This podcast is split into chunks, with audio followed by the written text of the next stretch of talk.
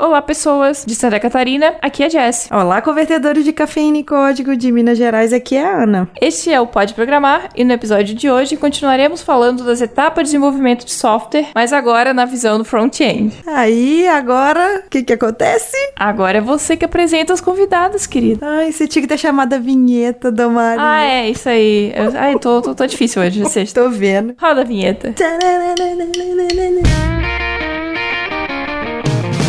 está ouvindo Pode Programar, porque nós podemos.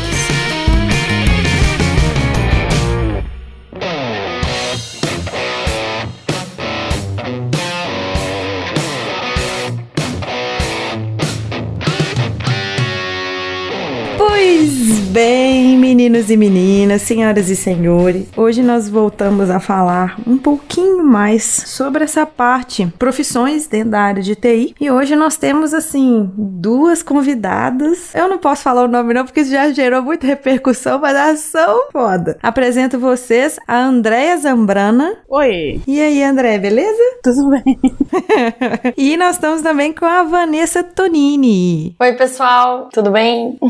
Essas duas são pessoas que eu e Jess estamos stalkeando já há um tempo e elas são foda. Depois a gente fala, faz um jabazinho de onde que elas são. Então vamos entrar no assunto porque pra gente não perder tempo, beleza? Vambora. Eu vou começar com uma frase que eu peguei, que eu achei ela muito interessante. Eu queria ter falado ela no programa anterior, só que eu não lembrei e eu vou falar agora. É, a interface de usuário é como uma piada. Se você tem que explicar, ela não é boa. Não é tão boa. Quem falou isso foi o Martin LeBlanc. Agora, gente, vamos lá. O que, que vocês acham disso? Eu concordo completamente.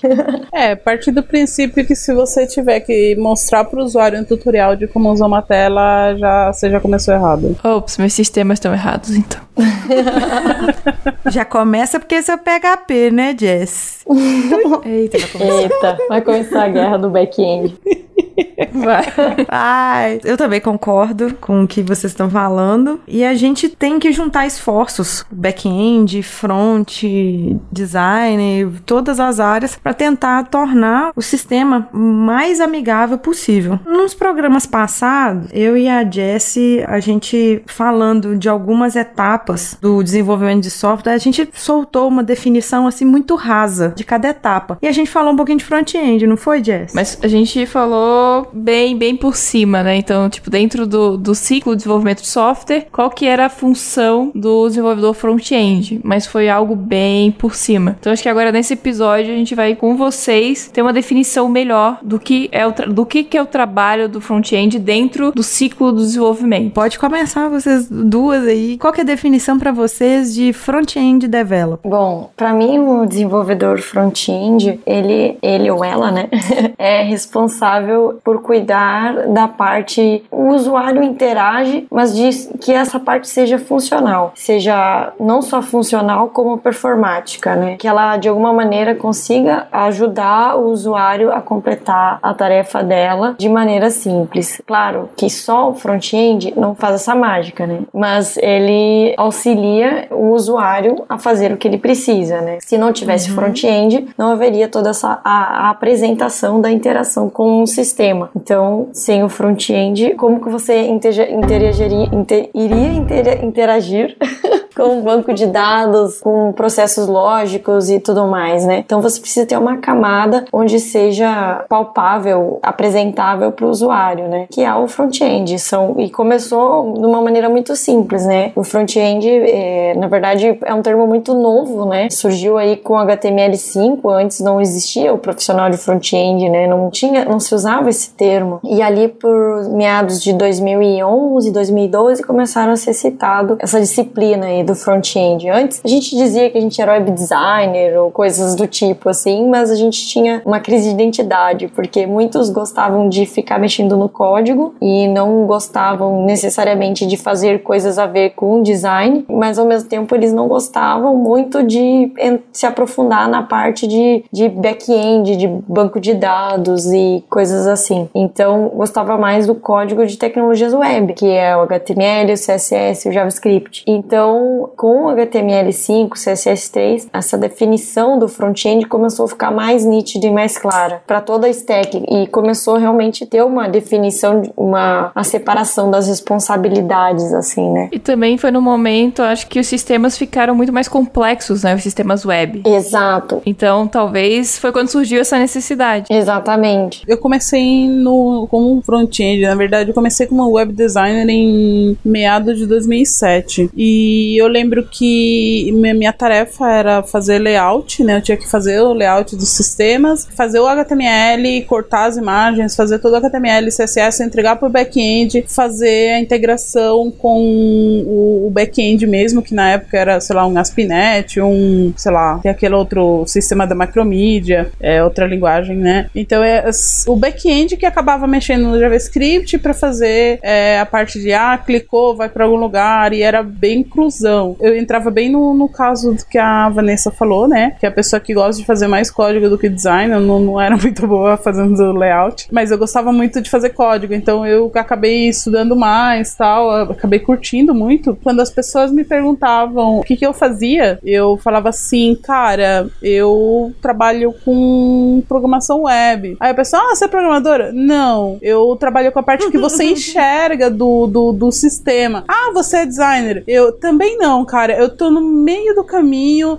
entre o design e o back-end. E Sim. aí, por volta de 2011, 2012 exatamente, é que começou esse boom e surgiu o nome desenvolvedor front-end, é, eu lembro que eu achei o máximo, porque eu já tinha um nome, eu já não era mais o limbo ou o elo perdido entre as cadeias do design e do back e da programação. Você conseguia definir, né, exatamente sua função. Exa- e até procurar daí, um né? trabalho, né? Porque você procurava emprego como web designer, aí a galera queria que você ficasse fazendo layouts incríveis, ganhadores de prêmios. Se você não queria fazer design, você precisava ser programadora e fazer, tipo, conexão com banco de dados, back-end, toda aquela coisa absurdamente gigante que a gente tinha. Então você ficava meio que, meu, o que, que eu faço? Quando o termo surgiu, cara, começou a surgir muita vaga e realmente eu acho que a profissão começou assim a, a se separar efetivamente do design. E Sim. essa pegada que vocês estão falando, ela, ela vem muito com outras definições junto, né? Vocês falaram do HTML5, do CSS3, do JavaScript, a tríade que a gente costuma falar aqui sempre. E, e quando alguém vem pra gente pedindo pra gente recomendar linguagens iniciais, a gente até recomenda essas três num primeiro momento, porque é uma linguagem que você tem uma resposta visual mais rápida, né? Sim. É, com certeza. E é muito mais fácil de instalar o ambiente, né? Sim, Então não precisa de muita coisa. É, você não precisa de nada, né? É basicamente um bloco de notas e um navegador. Calma que a gente vai chegar lá, calma, gente. então, assim, só para complementar, daí veio também a ideia do, dos sistemas responsivos. Esse- eu tava tentando lembrar esse tópico o dia inteiro, eu, eu pensei nele e eu esqueci de colocar. Aí eu queria que vocês falassem um pouquinho mais dos sistemas responsivos e tal, para quem não, não, não tem noção do que, que a gente tá falando aqui. Responsivo, sistema responsivo é se adaptar ah, de acordo com o seu ambiente, né? Isso é ser responsivo. No caso da web, né, de que no caso front-end ele trabalha com web. Para web é o seu site, o seu sistema, a sua página estar adaptada a qualquer tamanho de tela. Então, ser responsivo significa isso. Agora, como que faz isso, né? Já era possível você fazer algumas adaptações no CSS2 usando tipos de tela, daí tinha o screen, tinha o, o media print, tinha o media, o media handheld, que era para palm top, essas coisas todas, você conseguia fazer CSS específicos para esses contextos. Inclusive, até hoje, é, poucas pessoas sabem, se, se surpreendem, mas é possível você fazer um CSS para a página de impressão. E tem pessoas que não sabem, e tipo, nossa, que legal. Então, o CSS2 já tinha suporte a isso, né? Então, há 10, 15 anos atrás isso já acontecia. E aí, quando o iPhone foi lançado, a mídia que o iPhone dava match, né, que é, combinava, era a tipo screen. E aí, a tipo screen, ele não conseguia carregar condições em tamanho de tela, ele só carregava o site inteiro. E aí começou a surgir tecnologias com o CSS3, que é o Media Queries, que você consegue montar queries de condições de tamanho de tela para carregar determinados estilos. E aí basicamente as pessoas pensam, ah, montar site para celular, é, montar é, site responsivo, é com JavaScript, né? É com CSS. E as pessoas ficam abismadas, porque acham que CSS é idiota, é tolo, é simples. E quando eles começam a ver de media queries, já começa a ficar, hum, então não é tão bobinho assim saber de é, CSS.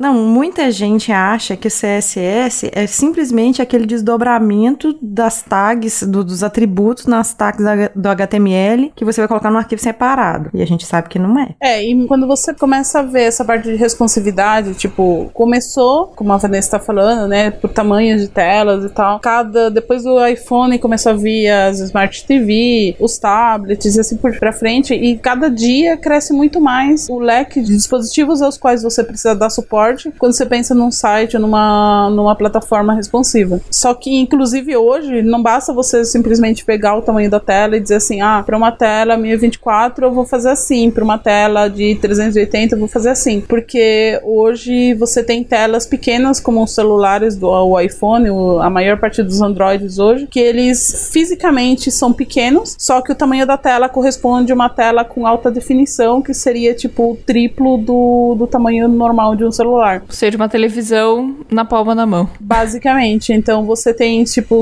um, um dispositivo Full HD de 5 polegadas, onde o seu sistema tem que se adaptar pelo tamanho da tela, mas sim pelo tamanho de, de conteúdo que o usuário vai conseguir enxergar. Inclusive, eu, eu costumo fazer responsividade de sites, é, sistemas, eu costumo utilizar, em vez do tamanho da tela, medidas em EM, porque aí eu me adapto ao tamanho da fonte é, do sistema e não ao tamanho da tela. Então, se a pessoa der um, um zoom porque ela tem algum tipo de deficiência visual e ela não enxerga com aquela fonte pequenininha, ela dá um zoom na tela, o, a tela ela se adapta, fica tipo proporcional a, aquele tamanho de fonte. É muito legal quando você começa a levar a responsabilidade muito além do tamanho da largura da tela que você está trabalhando, entendeu? Nossa, interessante demais. E com isso surgiram várias tecnologias auxiliares para proporcionar a responsividade, né? É, por exemplo, o SVG, que era uma tecnologia ainda pouco desenvolvida, começou a entrar em alta e muitas pessoas começaram a estudar para fundo e desenvolver mais o SVG e usar o SVG, que é um tipo de imagem em vetor, porque com telas responsivas e telas de alta definição, imagens PNG, por exemplo, que era mais usadas por ser com fundo transparente, começaram a cair em desuso, né? Porque, por exemplo, ícones, como é que você vai colocar um ícone de 30 px por 30 px numa tela de alta resolução? Todo serrilhado, todo sem qualidade. Tudo pixelado, né? Pix, pix, pixelado, é.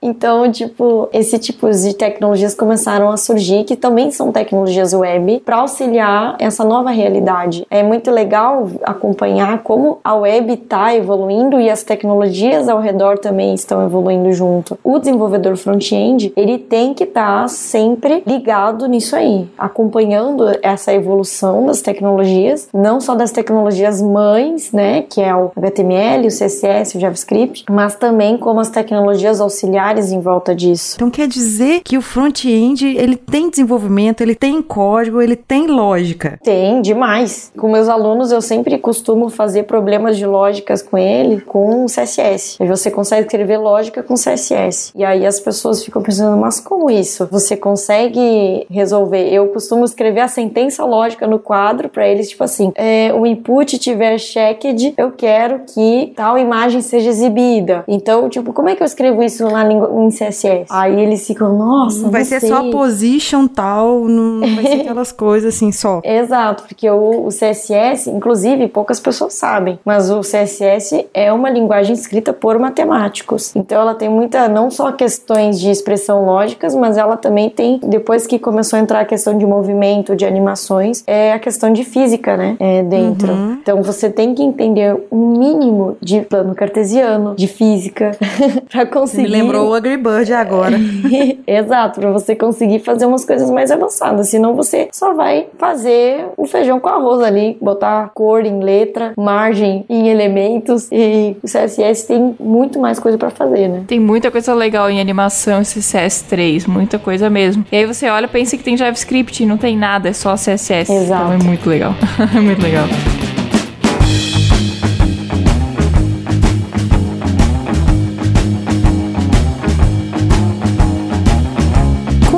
Tudo que vocês estão falando e tal, o que que vocês percebem no mercado? O que que tá pegando mais? O que que tá pedindo mais? Disparado JavaScript, né? Disparado. Mas eu acho que muito é porque JavaScript ficou muito popular justamente por causa dos frameworks, né? E logo a gente vai entender, falar um pouco mais. eu vejo que o mercado pede desenvolvedores de JavaScript sendo um pouco, eu não sei dizer, encontrar um adjetivo que define isso. É como se JavaScript fosse o mais importante do front-end. Eu acho que o JavaScript, você tem possibilidade de fazer muita coisa com ele e você pode fazer muita coisa sim, mas ele não é o mais importante. Inclusive, só o JavaScript sozinho não pode fazer muito. Ele precisa estar tá acompanhado com o HTML e o CSS. Então, o mais importante, assim, apesar do mercado pedir muito JavaScript, e aí o que, que acontece? Por que, que o, mercado começou a pedir muito JavaScript? Porque começou a surgir muito desenvolvedor que dizia que sabia JavaScript e no fundo não sabia escrever uma linha de código sem jQuery. E as pessoas começaram a ficar revoltadas que, ah, isso não é, não é desenvolvedor JavaScript, isso aí é pro, programador jQuery, desenvolvedor jQuery. E aí começou uma zoeira na internet por causa disso. Hum. E as pessoas uhum. começaram a falar do JavaScript Vanilla, que era o melhor framework de JavaScript, que na verdade era o JavaScript puro. Que é puro. é, a internet é muito zoeira, né? E ah, aí... Ruê, Ruê BR, né? Exato. Mas é, é a briga do, do pessoal do JavaScript. Ter, quer dizer, existe uma briga gigante entre desenvolvedor que trabalha com JavaScript de framework, né? É uma guerra praticamente. Sim, sim. Ah, o meu é melhor, porque surge um novo toda semana. é, tem é piadas incrível. que dizem que todos os dias surge surge um novo. É, sim. Exato. Não tem como não entrar nesse, nesse assunto, né, dos frameworks. Já, não, não tem como entrar na zoeira também, né? E, e, vamos lá, vocês têm muito mais capacidade do que a gente de falar de framework. A gente lembra aí dos primórdios com o jQuery. É, então, só antes de falar dos frameworks, eu acho que mesmo que o JavaScript seja a mais requisitada, e é essencial a gente entender essa linguagem quando a gente for mexer nela, principalmente porque ela manipula o dom, a gente tem que entender as consequências de manipular o dom, a gente tem que ser eu acho que um front-end ele tem que ser especialista em HTML. Ele tem que entender o HTML, para que que ele serve e tudo que tem de HTML. Depois, CSS. De CSS, ele o básico é obrigação. Ele tem que entender o básico como obrigação, assim, ao meu ver. Claro, salvo as pessoas que estão iniciando, mas um front-end que já se considera pleno, ali com uns 4 anos de experiência, ele tem que saber o básico de CSS. Qual é a responsabilidade do CSS? E depois depois olhar a questão de CSS mais avançado, animações, som, etc, etc. Do JavaScript tem que entender assim qual a responsabilidade do JavaScript, onde ele pode chegar com o JavaScript e, e depois entender tipo se ele quer se tornar um especialista JavaScript, ele pode se tornar. Pode, algumas pessoas podem me julgar por isso, mas eu acho que uma pessoa que se diz JavaScript expert e ele não manja nada de, tipo, nem, nem o básico de HTML e de CSS, então para mim, ó, desculpa aí, você não manja nada. É algo errado, né?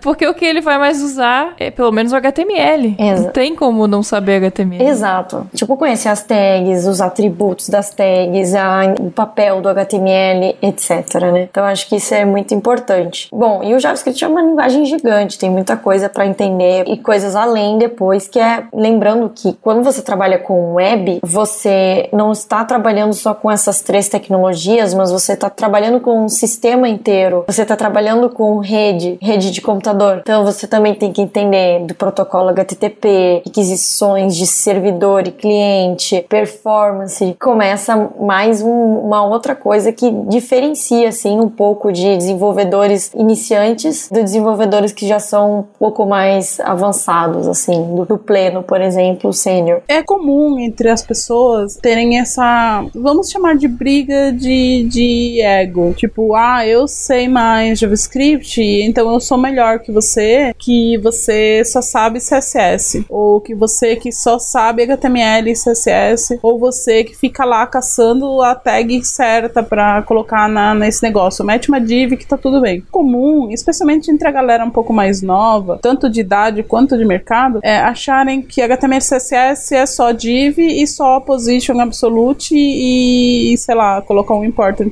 aqui ou lá que vai resolver qualquer problema. Não! Como eu já usei isso.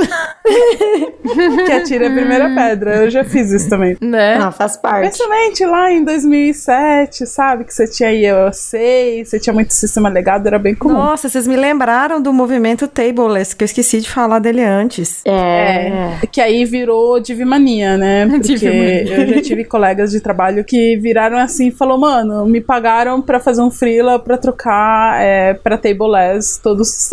Eu peguei, dei um find all, find all todas as TDs, troquei pra Div, TR, troquei pra Div, Table pra Div e pronto, tava tudo Tableless. E, Nossa. cara, que loucura. Meu É Deus. assustador. Era, foi bem assustador no, no início, assim. É, mas ainda tem uma galera fazendo umas coisas nesse naipe super legal, assim. Vocês estão vindo e a gente tá trazendo aqui no Pode Programar mesmo pessoas foda como vocês, justamente pra mostrar que o negócio não é assim, gente. Você quer fazer o trem bem feito? Vamos fazer um negócio bonitinho, vamos estudar, vamos esforçar um pouco mais pra você entregar um sistema bom. Ah, você não tem condição de fazer um front-end legal e tal. Ok, às vezes seu sistema também não, não precisa, né? Igual eu brinquei que até eu brinquei com essa expressão com a Andrea de você usar uma bazuca pra você matar um- uma formiga. Às vezes não precisa. Mas dependendo da complexidade de um site, você vai demorar, dependendo do que você for fazer com ele, a parte de front-end, você vai demorar uma década pra abrir, aí não, né? É, e tem, por exemplo, já aconteceu em eu, sei lá, ir trabalhar numa empresa X e a galera falar assim, eu, eu começar a falar de performance do CSS, performance de seletor, repaint, reflow, são problemas de renderização do browser, e a galera fica me olhando assim, tipo, mano, do que, que você tá falando? E é bem comum, porque a maior parte da- das pessoas não, não foca nesses problemas, e é muito comum a- os sistemas terem problemas absurdos de performance, e a galera, não, pô, aumenta o suporte de browser, põe IE15, põe Chrome 75, porque aí vai dar certo. Só que, meu, a- aquilo lá nunca vai Chrome dar fode com tudo. é, não vai dar certo porque vai matar o computador do usuário, entendeu? A galera esquece que, ok, eu posso fazer tudo com JavaScript, mas, cara, isso vai rodar num browser que é do lado do cliente. Você não sabe. Quando você roda uma linguagem no servidor, você fala, não, aumenta processamento, aumenta a memória RAM, é, aumenta a capacidade do banco, a quantidade de conexões. Você consegue aumentar coisas no servidor para o usuário ter um acesso melhor. Só que quando você tá trabalhando numa coisa que tá no, dependendo do computador do usuário, você esquece que tem uma galera que tem um computador mais antigão, é um computador com 4 GB de memória RAM, sim, acontece, existe. Não, tem ainda aqueles computadores montados ainda da- dessas das Você marcas. tá achando 4 GB ruim? 4 É. GB a gente já usou muito, né, Jess, pra gente desenvolver. Olha, eu tô achando bem boa até. Hoje a galera pensa, tipo, ah, não, o cara tem que ter um i5 com 8 GB de RAM e beleza, só o browser com aquela aplicação aberta, porque se o cara abrir outra janela, o computador vai, vai pro inferno, entendeu? Não, e sem pensar que a maioria das pessoas hoje acessam via mobile, né? Exatamente. E quem que tem 4 GB, 3 GB no, de RAM no celular? Não, e outra, e aí a galera faz tanto JavaScript, vira aqueles arquivos com, sei lá, mil, dois mil, três mil linhas, não sei quantos mil caracteres, porque aí beleza, você faz um minify do arquivo e ele fica pequenininho, fica leve. Só que isso aí precisa decomprimir no, no browser do usuário. Exato, e processar, né? É, E processar, e, cara, é assim, eu já tive problemas com meu celular antigo, de abrir o Spotify e só querer ouvir música, e eu não conseguia ouvir música, porque aquilo tava consumindo. Foi alguma versão do Spotify que, assim, arrebentou com toda a memória RAM do meu celular por conta disso. O usuário vai ficar frustrado. E se o usuário fica frustrado, ele não compra. Se o usuário fica frustrado, ele não acessa o site, não te dá é, Ibope. E aí vem todo aquele negócio comercial em cima disso. Então, o usuário, apesar de ser negligenciado por muitos desenvolvedores front-end, ele é o ponto focal da nossa área. Isso é bem importante. A responsabilidade do desenvolvedor front-end em garantir que os usuários daquele site vão ter uma boa experiência, né? Acessando o site para que eles voltem e que aquela ideia toda do site continue viva. E às vezes é um produto, às vezes é um e-commerce, às vezes é um serviço. Então tudo isso tem que estar muito funcional. Porque se não tiver funcional, você não tem acesso, você não tem clientes e uma startup pode ir pro espaço se não tiver isso pronto, se não tiver isso bem feito. E Thank you.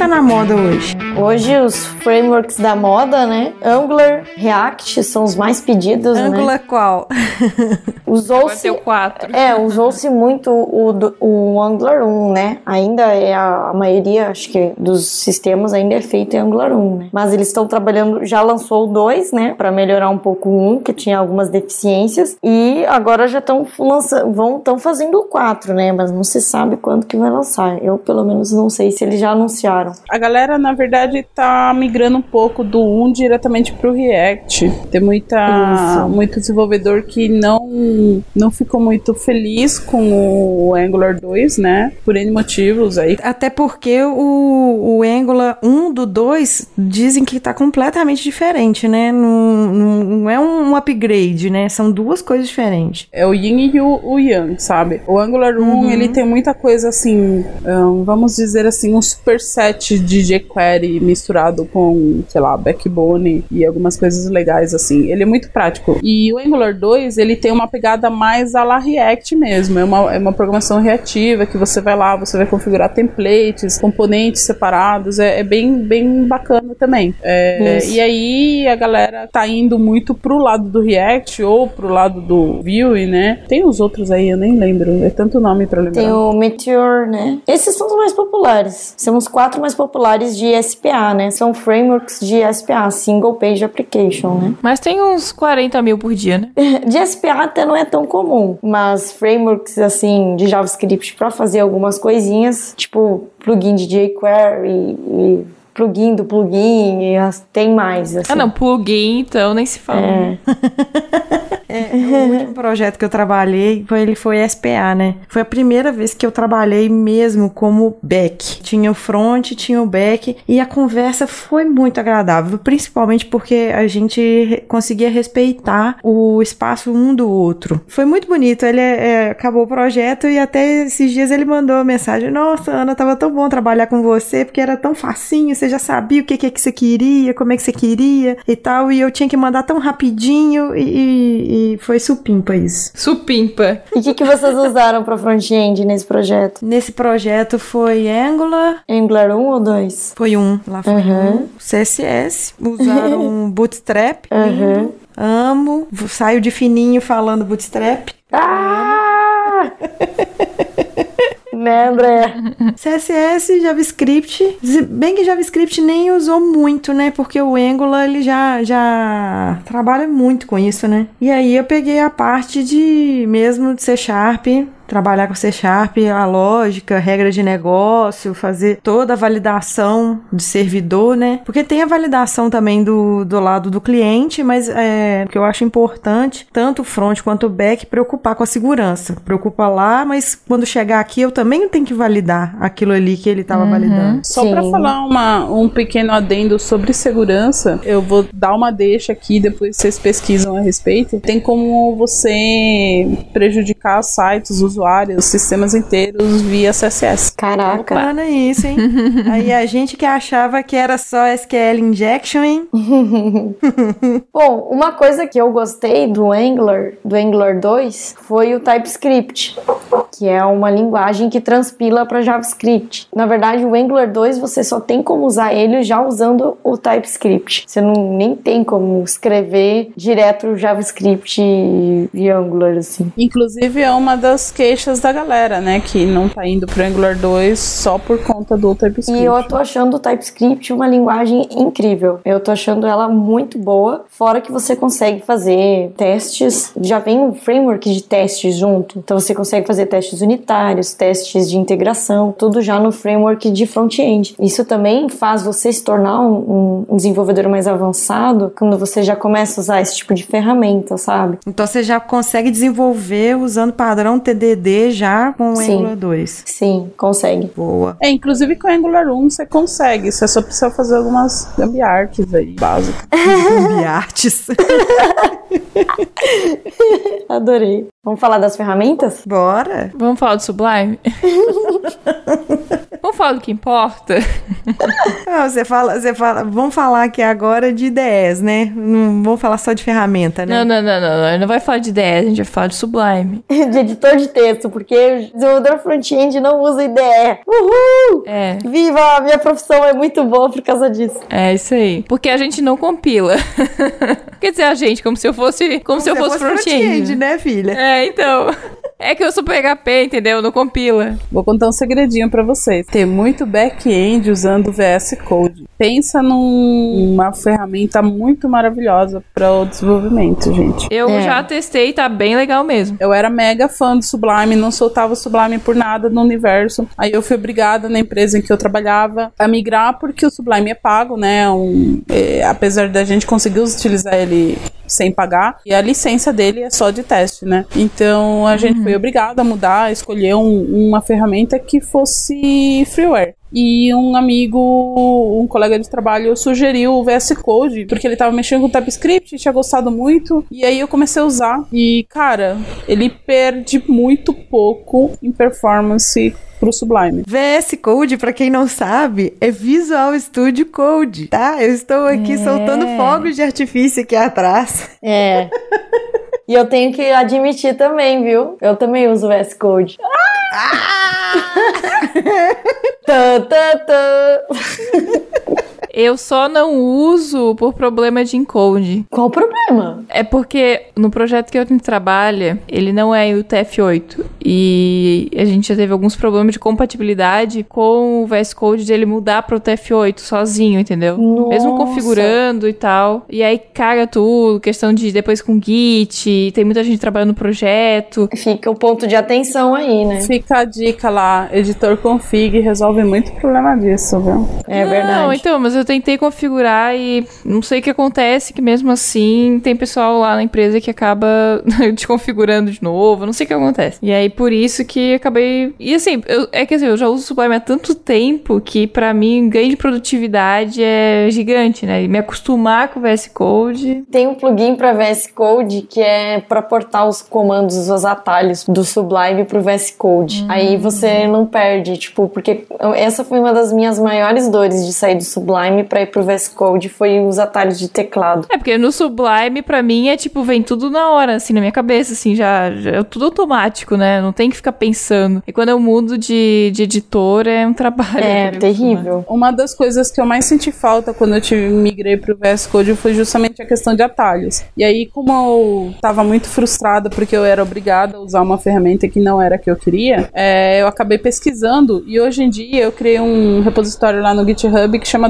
.files. Eu criei um link simbólico do meu arquivo dentro desse repositório pro VS Code conseguir enxergar e ele importa direitinho, bonitinho, atalho de teclado, preferências, sabe? Eu não preciso nem mais configurar nada porque eu simplesmente crio o link simbólico. Tem isso pro Sublime também. Dá pra fazer a mesma coisa. Eu, eu vou me manter imparcial nesse momento, não vou falar nada, não, porque eu tô, aqui, eu tô sorrindo muito aqui. Mas é só, só uma coisa, um- uma coisa engraçada. Eu tava instalando, formatando meu notebook e instalei o VS Code e aí eu tava tipo olhando pra ele, admirando ele, né? E eu comentei pro meu marido, falei assim: "Nossa, amor, pensa numa coisa que a Microsoft mudou na vida, né? Que ela criou uma ferramenta open source, freeware e que funciona em todos os sistemas operacionais. Do Pois mesmo é. jeito, cara, é tão incrível que você não tem mais problema. Eu trabalho no Mac, eu trabalho com a mesma ferramenta, que eu trabalho no Linux, que eu trabalho no Windows e, cara, é exatamente Eu acho que esse software virou o xodozinho. É que assim, a Microsoft tem mudado muito nos últimos anos e tá muito mais legal. Tipo, os caras lançaram o SQL Server pra Linux. É, verdade. Sabe?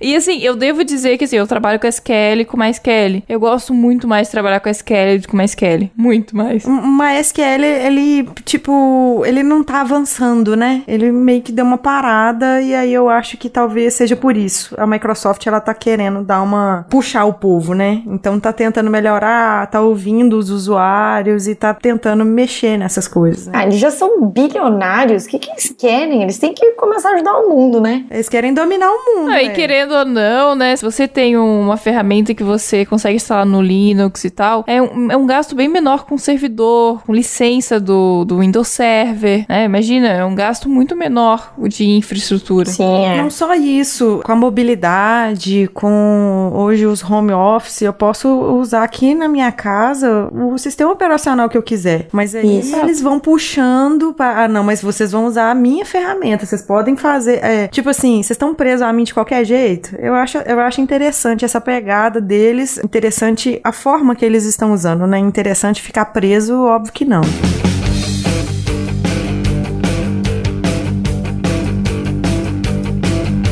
Agora eu queria que vocês falassem, dê a dica de vocês de boas práticas. Vai lá, uma dica, tipo, pra pessoa pensar.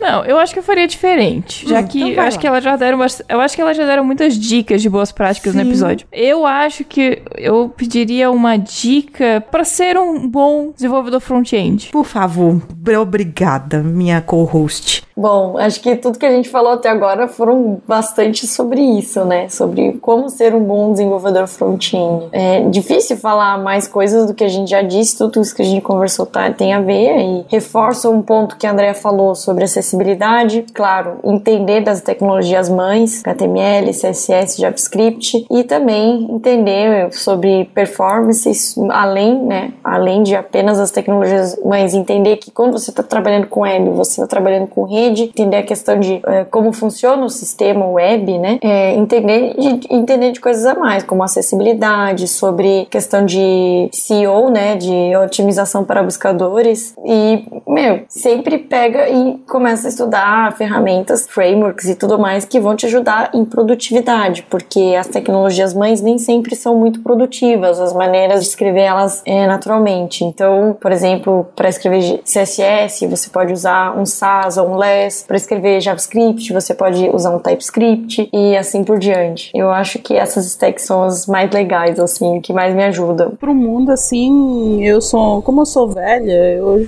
já penso em outras coisas, né? Eu daria a dica de. Cara, é, esquece o seu preconceito. Front-end tem muita tecnologia, muita ferramenta, muito framework, muita coisa legal de se usar. Cada uma tem uma coisa que ela faz melhor que a outra. E, tipo, esquece o ódio, esquece a briguinha de. Ai, eu, eu uso Angular, nunca vou usar React. Uso React, eu nunca vou usar Angular. Eu não gosto de TypeScript, eu não gosto disso. jQuery é uma bosta. Desculpa o palavrão, mas a galera hoje xinga muito o jQuery. Fala, ah, jQuery não presta pra nada. Só que o JavaScript hoje, o Node, o ECMAScript sim, eh, 2015, o 6, eles só são quem eles são por conta do jQuery. Então a galera tem muito essa briguinha meio que de ego também, tipo, ah, eu sou melhor que você porque eu manjo disso, porque eu manjo daquilo. Tipo, esquece isso, cara. Uma pessoa que faz front-end, desenvolve pro front-end, ela precisa estar com a mente aberta, aberta a tudo que as pessoas ao seu redor conseguem lidar pra ela ser fazer o trabalho dela muito melhor. A galera precisa esquecer dessa briga e ter mais amor no coração e lembrar que são apenas ferramentas. Ao invés de brigar entre, igual eu e a Jessie, de vez em quando a gente brinca aqui que a gente tá brigando entre tecnologia de back-end, que brigue a favor da- do, do front-end, da, a favor do HTML, do CSS. A única coisa pela qual a gente tem que brigar é pelo usuário, porque sem usuário a Exatamente. gente não tem trabalho. Exatamente. Eu só não posso bater palma aqui que eu vou estourar os- o, áudio, o áudio aqui.